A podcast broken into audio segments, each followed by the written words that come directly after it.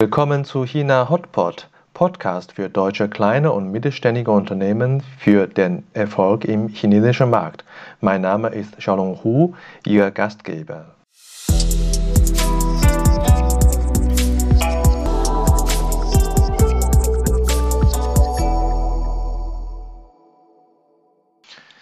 Hallo, willkommen zu China Hotpot.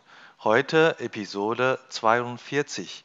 Bernhard Weber Repräsentant des Bundeslandes Baden-Württemberg in China. Seine China-Geschichte begann mit einem Rat eines japanischen Freundes. Bernhard arbeitet und lebt nun seit 1994 in China. Er kann auf seine vielfältigen Aufgaben und Projekte in dieser Zeit zurückblicken, wodurch er viele Erfahrungen sammeln konnte. Nun möchte er dieses China-Wissen gerne an deutsche KMU weitergeben. Er erzählt uns, warum deutsche Unternehmer sehr geschickt und geduldig den chinesischen Markt bearbeiten müssen, um einen gewünschten Geschäftserfolg zu erzielen. Hallo Bernhard, schön, dass du heute da bist. Ja, hallo. Wie geht's? Mir geht's äh, sehr gut. Äh, letzte Woche noch in Shanghai getroffen, heute virtuell. Toll. Wunderbar. Ich freue mich, dass ich dabei bin. Ich äh, wollte heute ja äh, über deine langjährige China-Erfahrung sprechen. Und du hast ja durchaus einen ungewöhnlichen Start, sagen wir mal so. Dein China-Tipp kommt von einem Japaner. Wie kommt das? Na gut, ich habe nach dem Abitur nicht gewusst, was ich machen soll und war dann äh, habe dann Zivildienst gemacht in Freiburg, um an einer Universitätsstadt ein bisschen die Chance zu haben, mich da in die verschiedenen Fächer mal reinzuhören und habe nebenbei noch Französisch gelernt bei der Alliance Française. Und da saß neben mir eben ein junger Mann aus Japan, der in Freiburg studierte. Wir haben uns angefreundet und mich hat fasziniert, wie anders er denkt. Ja? Und dann habe ich gesagt, okay, also ich glaube, ich studiere Japanisch, wobei der dann meint, nee, also äh, dass in Japan brauchen wir keine Ausländer, die Japanisch können. Da kannst du später nicht von leben. Und das war 1979. Nicht? Und er meinte eben, geh doch, überleg doch mal, unsere ganze Kultur kommt aus, aus China. Ja, das ist die, die, die Wurzel der asiatischen Kultur. Äh, wenn du dich da interessierst, die machen ihr Land gerade auf. Und dann meinte er, wenn da noch Zeit und Kraft genug hast, kannst du immer noch Japanisch lernen. Und das habe ich dann genauso gemacht. Ich habe dann in Bonn 1980 angefangen, Chinesisch zu studieren und habe dann äh, lange Zeit zwar studiert, davon eben zwei Jahre in China, von 82 bis 84 und dann noch mal ein Jahr in Japan. Und habe dann erst äh, 87 angefangen, bei Siemens zu arbeiten. Ja, ich muss sagen, das ist ein guter Tipp. Du warst wirklich früh äh, im Jahr 82 schon in China. Was war damals äh, mhm. die Aha-Erlebnisse von dir über die Lands und Leute? Na gut, es war halt ein sehr, sehr, sehr armes Land. Ja, man kann sich das, wenn man heute China kennt, überhaupt nicht mehr vorstellen, wie die Lebensverhältnisse waren. Ähm, eine Stadt wie, wie Shanghai hatte vielleicht 300 bis 400 PKWs damals auf der Straße. Ja, die Leute sind mit Bus und Fahrrad gefahren und äh, es war eine sehr bescheidene Gesellschaft. Der Lebensraum in Shanghai damals war eineinhalb Quadratmeter pro Person. Das kann man sich kaum vorstellen. Ich habe das dann auch miterlebt in einem Haus oder in einem, in einem Zimmer, das der Familie eines Freundes gehörte. Und ähm, ja, es war eine sehr, auch eine sehr bleierne Gesellschaft. Ja, also es war eine, gerade noch sehr stark geprägt von der Kulturrevolution. Die Leute haben sich gegenseitig nicht, nicht getraut. Ähm, und es war eine geschlossene Gesellschaft. Man kam auch so gut wie nicht raus aus China und wusste auch sehr wenig vom Ausland und hat dann jeden Ausländer eben betrachtet wie, wie ja, das goldene Kalb oder wie ein Mondmensch. Ja. Also wenn ich an der Stadt, an der ich studiert habe, auf die Straße gegangen bin, sind mir immer 50 bis 100 Leute hinterhergelaufen die einfach mal einen Ausländer sehen wollten und dann nachher auch ausfragen durften, wo man hergekommen ist und warum man in China ist. Und das war so für mich auch der beste Aspekt, dass eben die Leute neugierig waren und man reden konnte. Und äh, es war eine sehr herzliche, für mich persönlich eine sehr herzliche Geschichte, ja, aber ähm, man hat das schon beobachtet, dass man halt, ja, dass man von der offiziellen Seite her dann mit sehr viel Vorsicht hier in das Land gelassen worden ist. Ja, also jeder Schritt war genau überwacht und äh, es gab dann immer wieder Gespräche mit der Leitung der Universität, ob man gewisse Dinge machen soll oder machen hätte machen dürfen. Ja, es war immer sehr lustig eigentlich. Also das ist jetzt äh, 40 äh, Jahre her und äh, ich kann mhm. auch ganz gut vorstellen, weil ich äh, äh, in diesem Jahr äh, zur in die Schule gekommen bin. Also wir verraten heute mal unser Alter dem Zuhörer. Und äh, das ist gerade mal 40 Jahre her und man überschätzt immer, was in einem Jahr passiert, aber unterschätzt, was in 40 Jahren so passiert. Also das ist wirklich für mich mhm. sehr berührend zu hören. Und du bist später äh, nochmal nach China gekommen. Das war, glaube ich, 1994. Äh, in der Zwischenzeit von 82 auf 94 ist auch vieles passiert. Du hast äh, selber gesagt, zwei Jahre in Japan Zeit verbracht und dann noch später vier Jahre äh, in USA in Silicon Valley gearbeitet und zum Schluss äh, 94, wie gesagt, nach China gekommen, um zu arbeiten. Wie war damals die Aha-Effekte in der Arbeitswelt? Na gut, der erste Aha-Effekt, das gab sich gleich am ersten Tag, als ich in meine Firma hier in Nanjing gekommen bin. Ich war bei Siemens angestellt und war kaufmännischer Leiter einer kleinen Siemens Joint Venture damals hier in Nanjing. Und bei meinem ersten Tag habe ich eben mein bestes Chinesisch zusammengepackt und dann halt als erstes gesagt, liebe Genossen, guten Morgen. Und äh, die sind, haben sich vor Lachen fast überschlagen, weil innerhalb von den Zeit, von den paar Jahren, in denen ich nicht mehr in China war, hat man eben aufgehört, sich gegenseitig als Genosse anzureden, ja, sondern eben als Herr und Frau. Und äh, das habe ich dann, ich habe dann eine relativ schnelle Lernkurve äh, zulegen müssen, ja, um dann wieder reinzukommen. Und da war natürlich dann China schon äh, auf dem absoluten Wachstumskurs, ja. Und wir haben damals Automatisierung für Kraftwerke verkauft. Äh, das war ein hochinteressantes Geschäft, weil natürlich sehr viele Kraftwerke gebaut worden sind. Und wir waren mit einem chinesischen Joint Venture Partner zusammen unterwegs es war ein großes staatliches Unternehmen und ich habe da sehr viele Einblicke bekommen in, wie diese, das staatliche Unternehmen arbeitet, aber auch wie die Kunden arbeiten, wie die Kunden denken. Und ich musste auch immer die Preise für die, für die Verträge verhandeln selber. Ja? Und das war auch eine extrem schnelle Lernkurve, weil mich gleich bei der ersten Verhandlung der, unser chinesischer äh, Vice General Manager aus der Verhandlung rausgezogen hat, weil ich einen Fehler gemacht hatte und mich dann in den Senkel gestellt. Und der hat mir dann beigebracht, wie man hier sowas verhandelt. Ja, das war auch etwas anders, als ich das von Siemens her gewohnt war. Ja, ich glaube. Und äh, du hattest äh, in den Jahren danach äh, vieles gelernt, auch vieles richtig gemacht.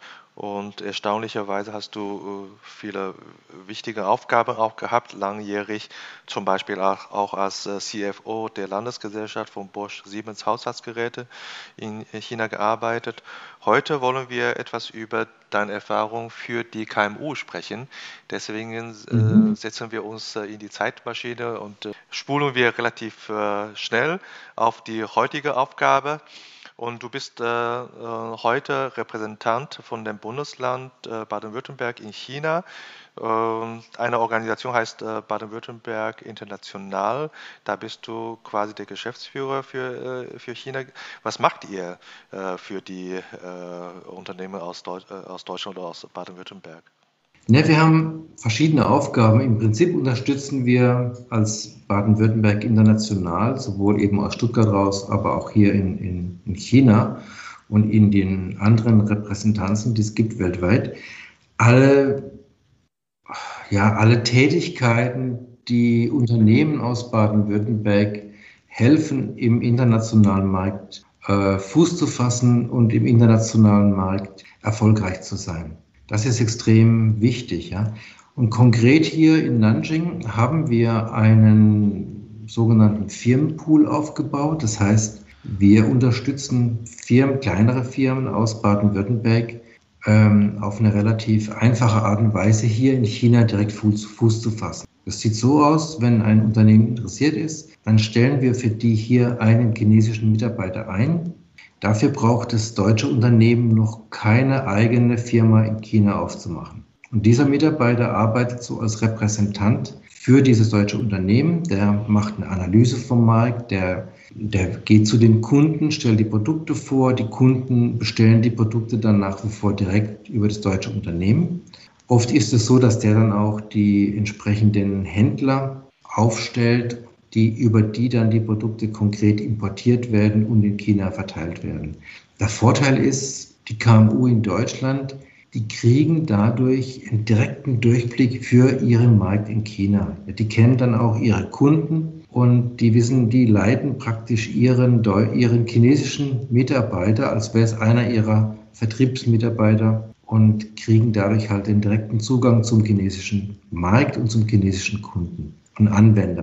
Das ist halt wichtig. Ne? Ich verstehe, also wenn, äh, wenn man Produkte in China äh, absetzt, äh, hilft das natürlich. Und äh, aus welchen Gründen sagst du, ist doch äh, besser, dass man mit eigenen Mitarbeitern äh, in China vertreten ist, als nur über Händler oder nur über virtuelle Medien das zu machen. Ähm, gibt es dann auch Fälle, wo du sagst, äh, äh, Lessons learned, gut, dass man eigentlich in China ist? Na gut, es kommt darauf an. Es, Dinge sind ein bisschen verschieden für Produkte, von, von, Produkt zu Produkt. Also wir haben hier jetzt unter den Firmen, die wir hier haben, sehr viele Firmen, die oder einige Firmen aus dem Maschinenbau, ja, die eben spezielle Maschinen für gewisse Fertigungsvorgänge bauen, Werkzeuge äh, haben wir ein paar drin und viele von den Unternehmen kommen aus dem Automotive-Bereich. Das heißt, die kamen schon über ihre OEMs, an die sie auch in Deutschland liefern, kamen die schon indirekt nach China. Und für viele war dann auch der Schritt nach China äh, auch darum, um direkt hier in den Einkaufsprozess der OEMs, die sie auch aus Deutschland kennen, die aber hier in China ihre Wege haben, damit berücksichtigt zu werden. Ne? In dem Moment, wenn die dann auch hier sind, natürlich, dann können die auch direkt auf die chinesischen Firmen zugehen, die jetzt kommen. Ja, es gibt ja immer mehr chinesische Autobauer und gerade jetzt in diesem äh, Elektroautomarkt, der jetzt in China ganz groß wird, da ist es halt extrem brauchbar, wenn man dann vor Ort ist, genau weiß, wer wo was, was will, was macht. Also für die ist es hochinteressant. Und wir haben andere Produkte. Wir haben ein Produkt, das praktisch ein Konsumerprodukt ist.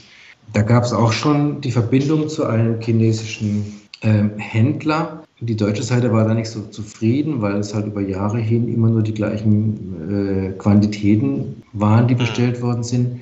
Da ist jetzt eben der, der Mensch, der hier arbeitet für die, der geht jetzt auf diese Leute zu, der zeigt denen die Wege zum richtigen chinesischen mhm. Markt, nicht nur online, sondern auch offline, ja. Äh, der eruiert schon mal im Hintergrund alle möglichen Varianten die, die hier möglich sind, um in diesen Markt richtig reinzukommen. Es ist ja so, ich meine, oft ist es so, dass die chinesischen Händler nicht sehr gut Englisch sprechen, ja. Dann geht schon bei der Kommunikation äh, schriftlich einiges verloren, mündlich ist es oft noch schlimmer. Das heißt, beide Seiten haben dann immer gewisse Mutmaßungen, was der andere meint, ja. Das ist natürlich für ein normales Geschäft nicht besonders sinnvoll. Mhm. Wenn, wenn die einen Menschen bei uns haben, einen Mitarbeiter, dann oder eine Mitarbeiterin, dann wissen die genau, okay, das verlangt der Markt, das erwartet die Kundschaft, die und die Kunden hat er gestern besucht, nächste Woche geht er zu denen. Und dann kriegen die in Deutschland auch so das Gefühl, okay, der chinesische Markt, das ist ein ganz normaler Markt wie jeder andere auch. Ja. Wie jeder andere auch mit seinen Besonderheiten, die müssen wir auch bedienen. Aber es ist diese Exotik weg oder die Angst davor, dass man um Gottes Willen riesig groß, da kommen wir nie rein, ja. Einfach, die Hürde ist weg. So die erst ohne groß jetzt hier eine Firma aufgemacht zu haben, ohne jetzt dann mit einem Rechtsanwalt äh, mit viel Geld eine Firma aufzumachen, wo man nachher auch nicht weiß, wie es läuft. Ja. ja, ich kenne auch ein paar Unternehmen, die haben zwar in China äh, Händler, aber das landesweite Marketingfunktion übernehmen sie doch auch selber. Und äh, warum glaubst du, dass es so wichtig ist, dass man die äh, Marketingfunktion äh, dennoch trotz Händler selber betreibt? Na gut, erstens mal, ähm, es ist ja mein Produkt, ja. Es ist ja nicht das Produkt des Händlers. Und ich, keiner kennt das Produkt so gut wie die Leute, die das Produkt entwickelt haben, die das Produkt herstellen. Der Händler hat seine eigenen Interesse, wenn er auf den Markt zugeht. Ja?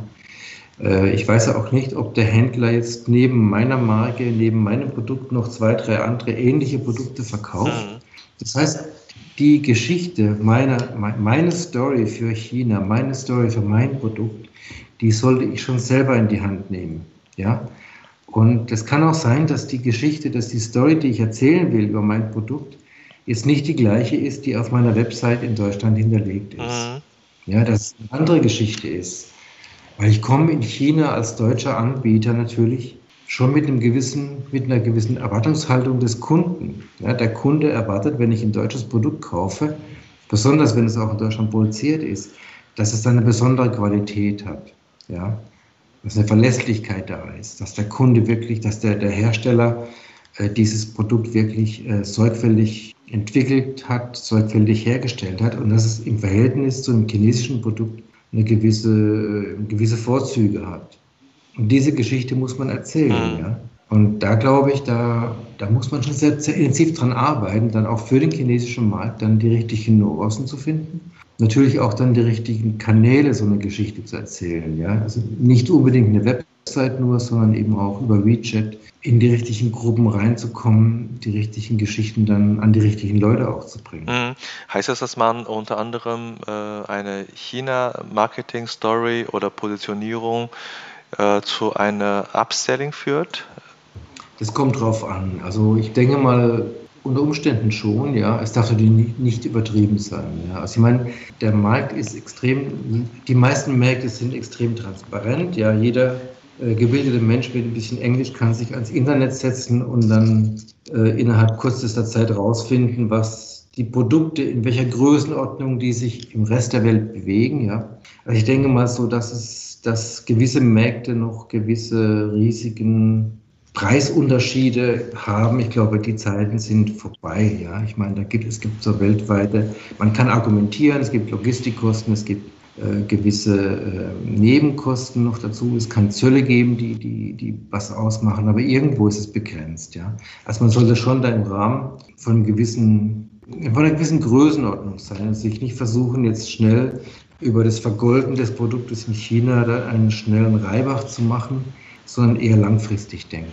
Das heißt, äh, wenn man zusammenfasst, als kleines Unternehmen, wenn man Produkte oder Service in China betreibt, in dem B2B-Bereich sollte man in China sein mit eigener äh, Organisation, um die Kundenbeziehung besser zu pflegen. Mhm. Äh, und in dem B2C-Bereich unter anderem auch, um eine eigene China-Story zu machen, die für den Markt passt. Also das ist sehr wichtige Empfehlungen von dir. Äh, vielleicht auch äh, in manchen Fällen, sicherlich hast du da auch Beispiele, dass man äh, gezwungen ist, nach China zu kommen, weil letztendlich die Marke von sich eigentlich schon in China vertreten ist. Da hast du mir neulich auch eine Geschichte erzählt, oder? Na gut, es kann sein. Ich meine, viele, viele Unternehmen, die in Europa so halbwegs erfolgreich unterwegs sind, denken nicht daran, dass sie ihre Produkte in China auch einen Markt haben könnten. Ja?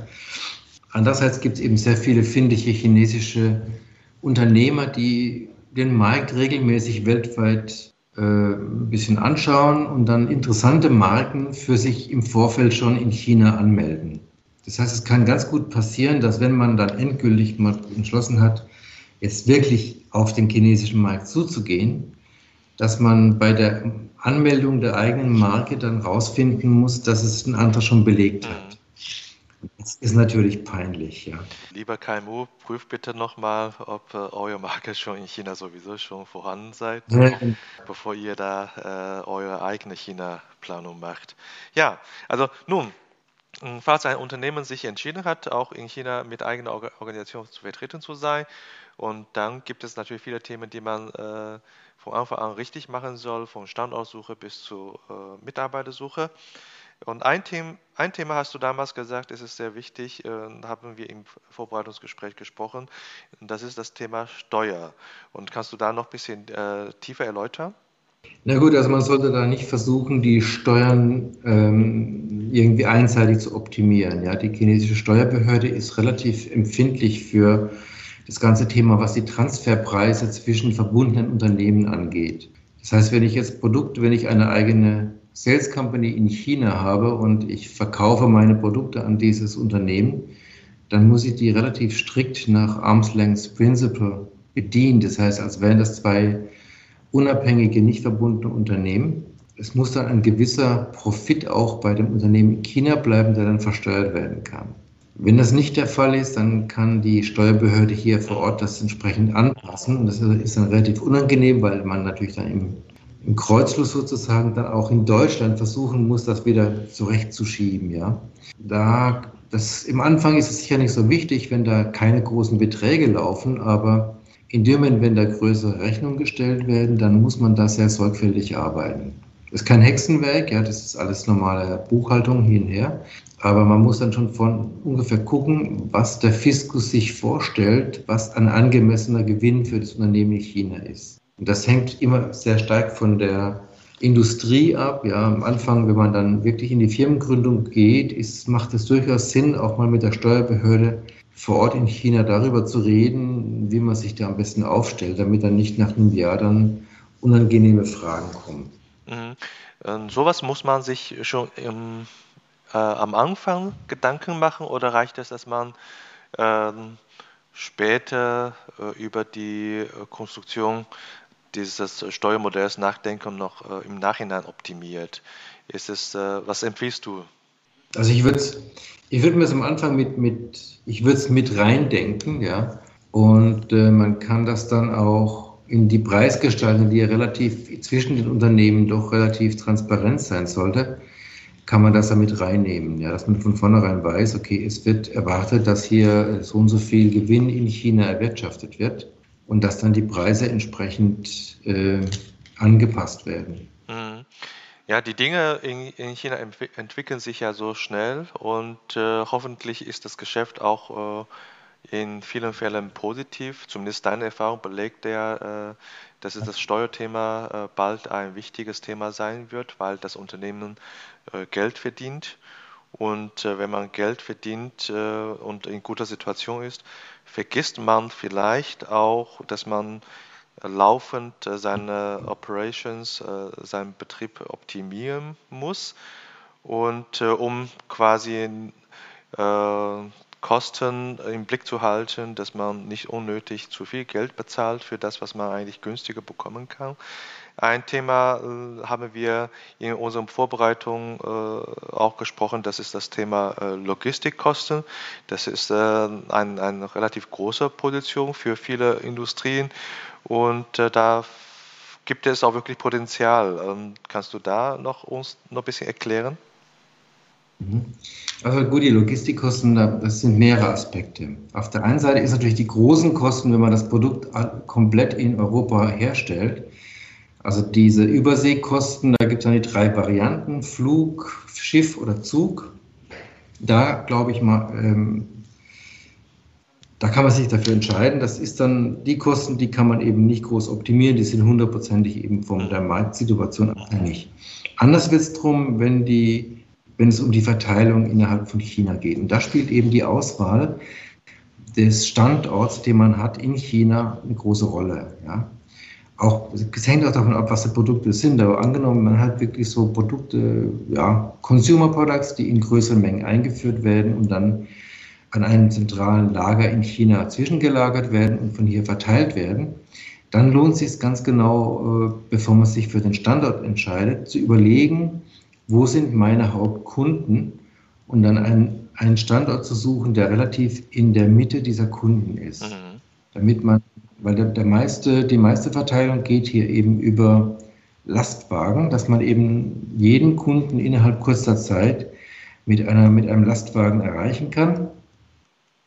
Möglichst nicht in einer der großen Städte an der, direkt an der Küste, weil die doch relativ teuer sind. Also das ganze Thema Shanghai, Peking, Guangzhou ist jetzt nicht so für jede Firma der, der, der erste Anschlag, würde ich sagen, der, der ideale Ort, weil da eben auch sämtliche Nebenkosten extrem hoch sind. Und unter Umständen lohnt es sich da auch, ähm, wirklich ein bisschen mehr Zeit zu investieren, unter Umständen auch einen Logistikberater zu nehmen, mit dem man das mal durchgeht und durchspielt, wie man sich eine Marktentwicklung in China vorstellt über die nächsten paar Jahre, größenordnungsmäßig und wo man die Kunden sieht, dann kann man relativ schnell auf einer chinesischen Landkarte sehen, okay, wenn ich mich hier hinstelle, kostet mich die Logistik im Jahr so viel, wenn ich mich weiter 100 Kilometer weiter nördlich oder landeinwärts oder so hinstelle, kostet es mich entsprechende Beträge mehr oder weniger. Dazu kommt noch das Thema, dass sehr viele chinesische Städte jetzt Freihandelszonen einrichten, die einem zumindest erlauben, dann Ware, die man importiert hat, erstmal nicht zu verzollen, sondern erst dann zu verzollen, wenn die Ware ausgeliefert wird. Das mag für den einen oder anderen auch sehr interessant sein. Mhm. Du sagtest eigentlich, äh, dass die Infrastruktur, das verschiedene Kostenfaktor des, äh, des Logistikkonzepts äh, vielleicht auch sich verändern. Deswegen müssen die Unternehmen eigentlich unbedingt regelmäßig ihr Logistikkonzept ja, reviewen oder überprüfen halt. Ne? Genau, also gut, große Unternehmen machen das regelmäßig. Also in meinem letzten Arbeitgeber haben wir das alle fünf Jahre gemacht. Und das war natürlich ein Riesenaufwand, weil es auch eine große, ein großes Unternehmen war, große Firma, viele Kunden, 600, äh, glaube ich, 6000 Ver Vertriebsplätze in China am Ende. Da war das natürlich ein ganz anderes Thema. Da hatte jede Provinz dann so, so ein, ein Lager, was auch das Zeug zwischengelagert hat. Ähm, das ist natürlich für nicht für eine kleine Firma ist nicht so interessant, aber wenn es mal hier äh, zu einer eigenen Vertriebsgesellschaft kommt, dann glaube ich, macht das schon sehr viel Sinn zu überlegen, wo baut man es auf, ja, und äh, so, dass man es nicht alle fünf Jahre umziehen muss, sinnvollerweise, mhm. ja, sondern wirklich das mit Land hier hält, weil chinesische Mitarbeiter sind nicht so extrem flexibel, weil die Leute sind alle verheiratet, und in China kann man davon ausgehen, dass die Ehepartner auch arbeiten. Das heißt, man wird dann nicht, wenn die Firma sagt, jetzt wegen, ein paar hundert Euro ist es günstiger, wenn wir die Firma jetzt woanders hinlegen, dann verliert man normalerweise auch sehr viele der guten Mitarbeiter. Das heißt, es lohnt sich dann schon am Anfang sehr viel in Gedanken darauf zu verlegen, wo man nachher bleiben möchte. Mhm. Ja, das Thema Logistik äh, ist wichtig eventuell doch nicht für alle KMU äh, interessant, weil man ja noch äh, keine Produktion hat und so weiter. Aber unser nächstes Thema ist sicherlich für alle KMU interessant, weil es geht um das Thema Innovation. Und äh, wir glauben, dass äh, viele deutsche Unternehmen bis jetzt erfolgreich in China tätig sind und äh, werden bald merken, sie brauchen neue Produkte oder neue Service oder sie haben jetzt schon äh, die Herausforderung, äh, neue Innovationen zu betreiben, lokal. Und äh, warum ist es so schwierig, so ein, äh, ja, ein Cash-Cow-Standort wie China, äh, aus so, so einem Cash-Cow-Standort China einen Innovationsstandort China zu machen? Na klar, ich meine, viele Unternehmen, die jahrelang hier sind und China als Cash-Cow benutzt haben, die werden früher oder später davor das Problem gestellt, dass man das nicht machen kann. Ja, ich meine, der chinesische Markt ist sehr innovativ und sehr schnell. Wenn man Produkte hat, die hier schon auf dem Markt sind, unter Umständen selber hier produziert, dann kennt man relativ schnell auch die ganze Konkurrenz und weiß, wo die sich hinbewegt. Und die Konkurrenz kennt dann auch den deutschen Anbieter und beobachtet sehr genau, welche Produkte der hat, wie die, wie die gemacht sind und versucht eben da durch neuere und bessere Produkte auch dann an diesen Markt ranzukommen.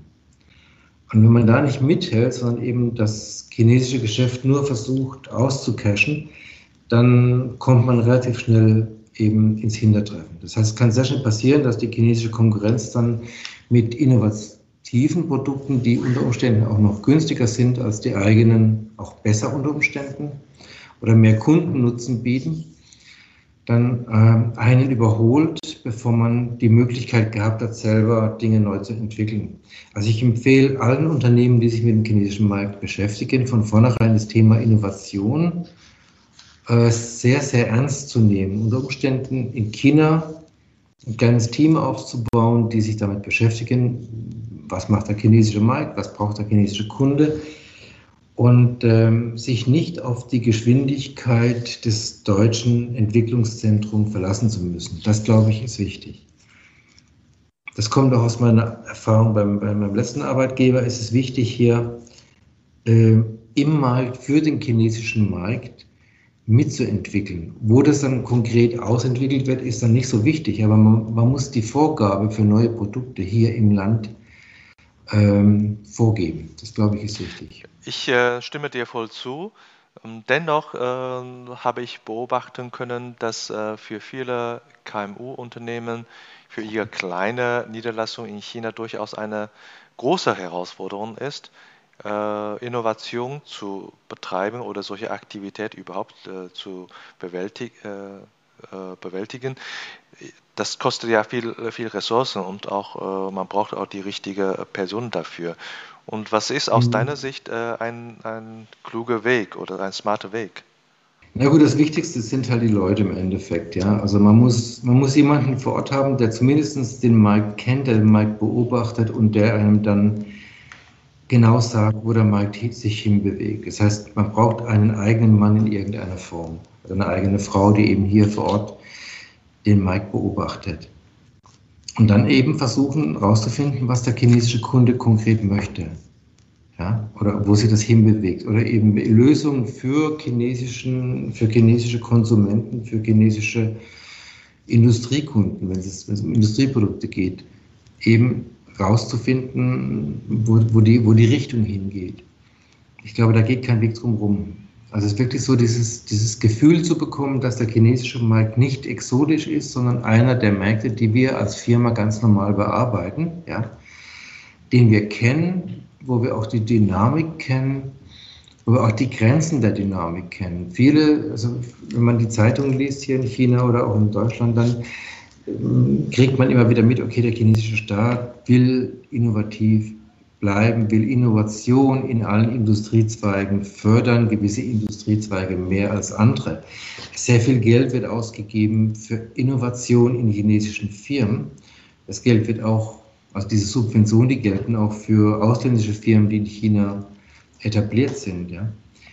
Nur es ist nicht alles Gold, was glänzt. Ja? Also vieles von diesen, von diesen chinesischen Innovationen gehen auch jetzt nicht in die richtige Richtung. Und wir brauchen es nicht, ich glaube nicht, dass wir als deutsche Industrie uns verstecken müssen. Aber wir müssen eben mithalten können. Das, glaube ich, ist wichtig. Und da eben die Beobachtung vom Markt umsetzen zu können. Das, glaube ich, ist ein extrem wichtiger Punkt. Die Umsetzung braucht natürlich auch für Land äh, auch äh, die Kapazitäten. Wie könnte man da sich äh, behelfen?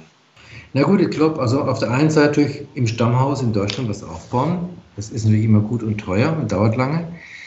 Ähm, ein Thema, was sehr oft angeboten wird von der chinesischen Seite eben auch in diesen äh, Innovation Parks, sich mit chinesischen Startups zusammenzutun, ja, chinesische Startups ernst zu nehmen, da Leute einzustellen, unter Umständen auch äh, Zweck Joint Venture einzugehen mit, mit chinesischen Unternehmen.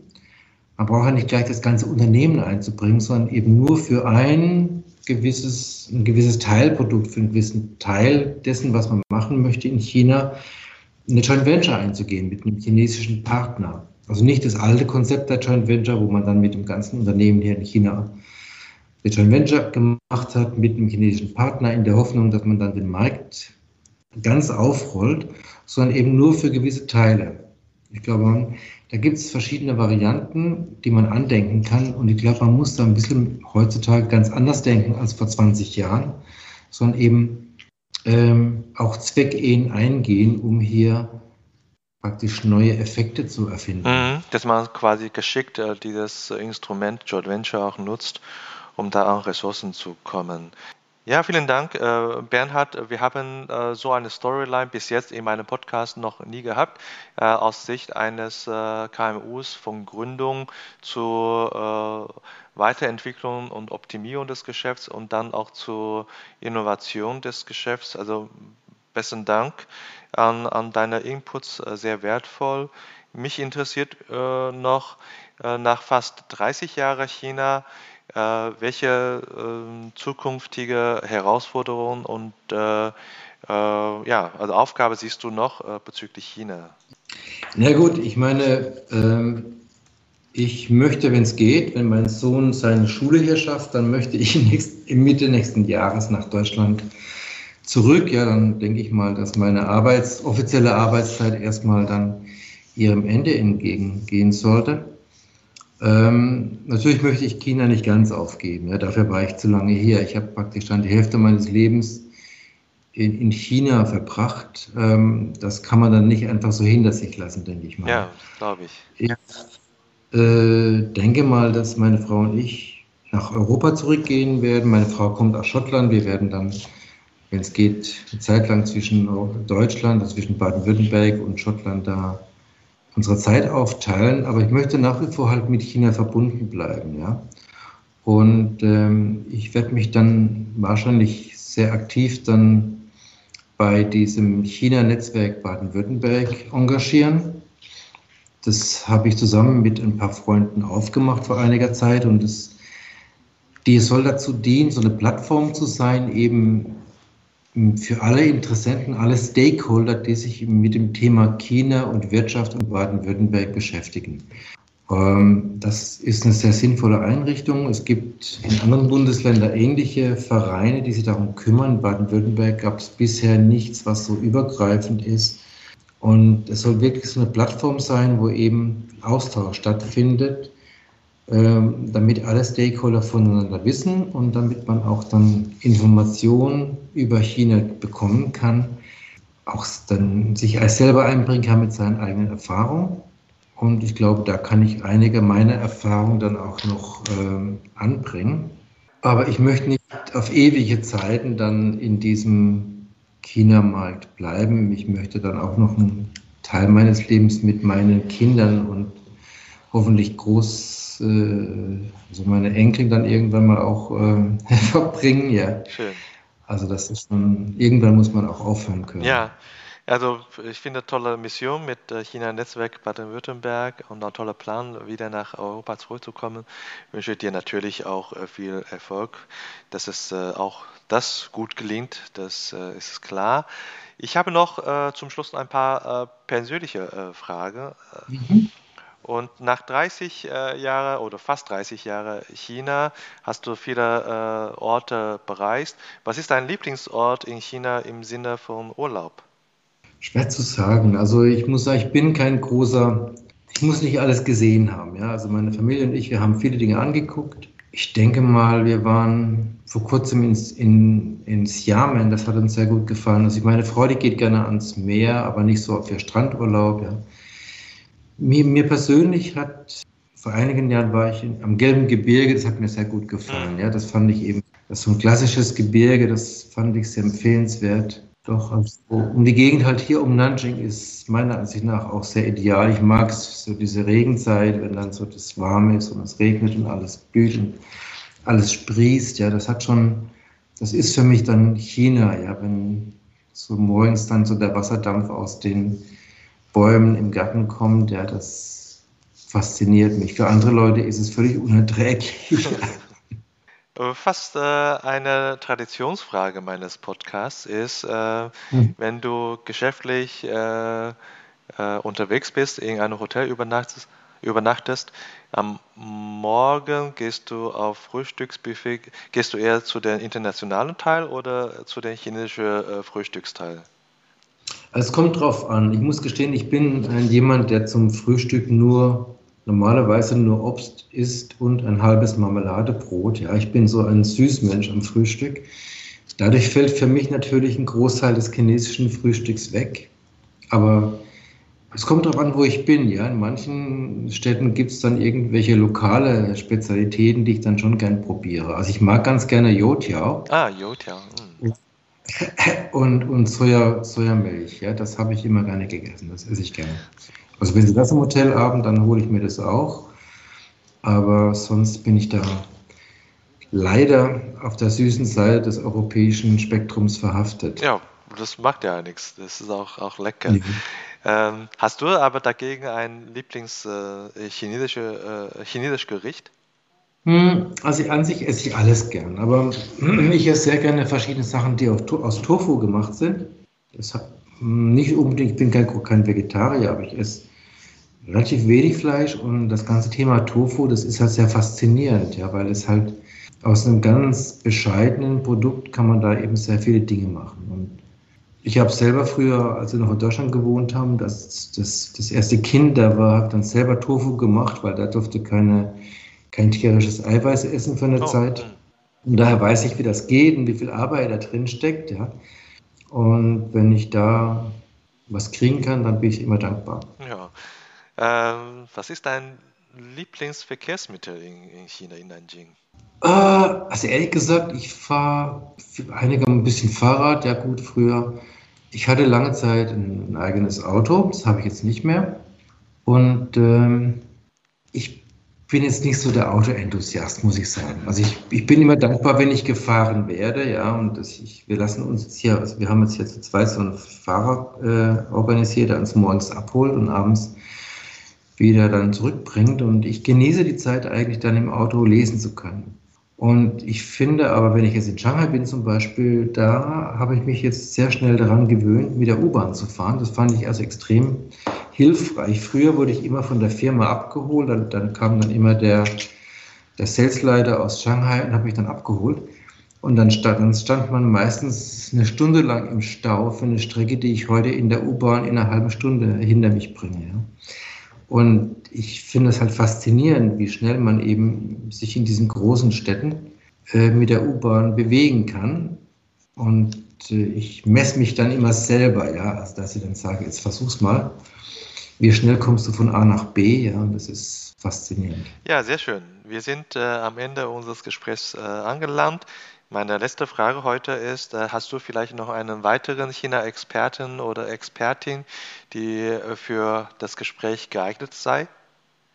Ja, ich kenne sehr viele Menschen. Ja. Es kommt darauf an, für welche Art von, von Inhalten, ja, würde ich sagen. Ich überlege mal, ja. Sehr gerne. Vielen, vielen Dank für deine Zeit und äh, ich bedanke mich nochmal für, für deine Inputs und äh, das sind äh, sehr hilfreiche Empfehlungen und äh, hoffentlich bald wieder physisch zu treffen in Shanghai.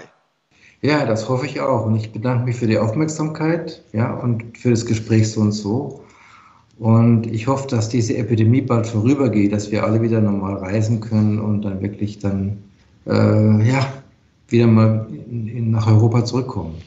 Von meiner Seite aus. Danke, dir noch eine schöne Woche. Tschüss. Tschüss, bye bye. Das war unsere heutige Episode. Ich bin Xiaolong Hu, Ihr China-Coach für Ihren Geschäftserfolg. Wenn Sie als deutsche KMU noch mehr über China wissen möchten, empfehle ich Ihnen unsere kostenlose englischsprachige Webinarserie China Webinar zu besuchen. Oder schreiben Sie gerne eine Mail an mich persönlich unter der Webseite china-team.de. Mit über 100 China-Experten können wir Ihnen gerne weiterhelfen. Bis nächstes Mal und 再见. Podcast.